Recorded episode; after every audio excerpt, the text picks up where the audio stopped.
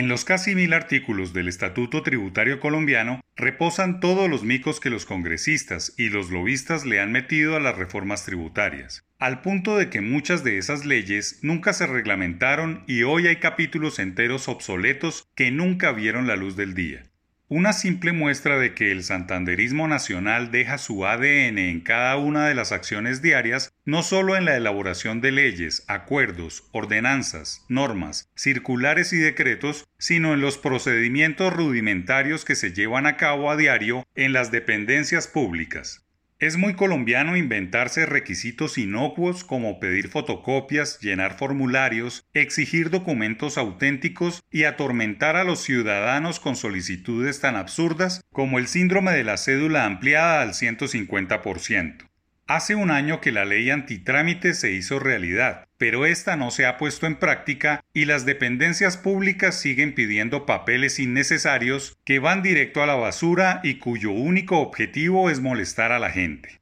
Las superintendencias deben tomar cartas en el asunto y revisar los procedimientos de sus vigilados. Por ejemplo, la Superintendencia Financiera debe ayudar a los bancos en la adopción de la digitalización de muchos procesos para que la banca digital sea una realidad. Ya dio un paso enorme al permitir que en las sucursales bancarias los cuentavientes puedan usar su teléfono celular, pues era un absurdo que prohibieran los móviles cuando el grueso de las operaciones se realizan por este medio. Pero en donde más se abusa de las personas que necesitan hacer trámites es en las distintas dependencias públicas de transporte o movilidad. La inteligencia artificial y el cruce de las bases de datos no ha llegado a muchas secretarías de tránsito que siguen torturando pidiendo fotocopias y autenticaciones sin necesidad. Incluso algunos alcaldes y gobernadores se niegan a avanzar a la cuarta revolución industrial y prefieren contratar a miles de supernumerarios para revisar, firmar y volver a revisar procedimientos que deberían ser más expeditos. Es más, muchos devuelven papeles para ser autenticados en notarías, otras de las instituciones obsoletas que le pasan la cuenta de cobro a la productividad y competitividad del país.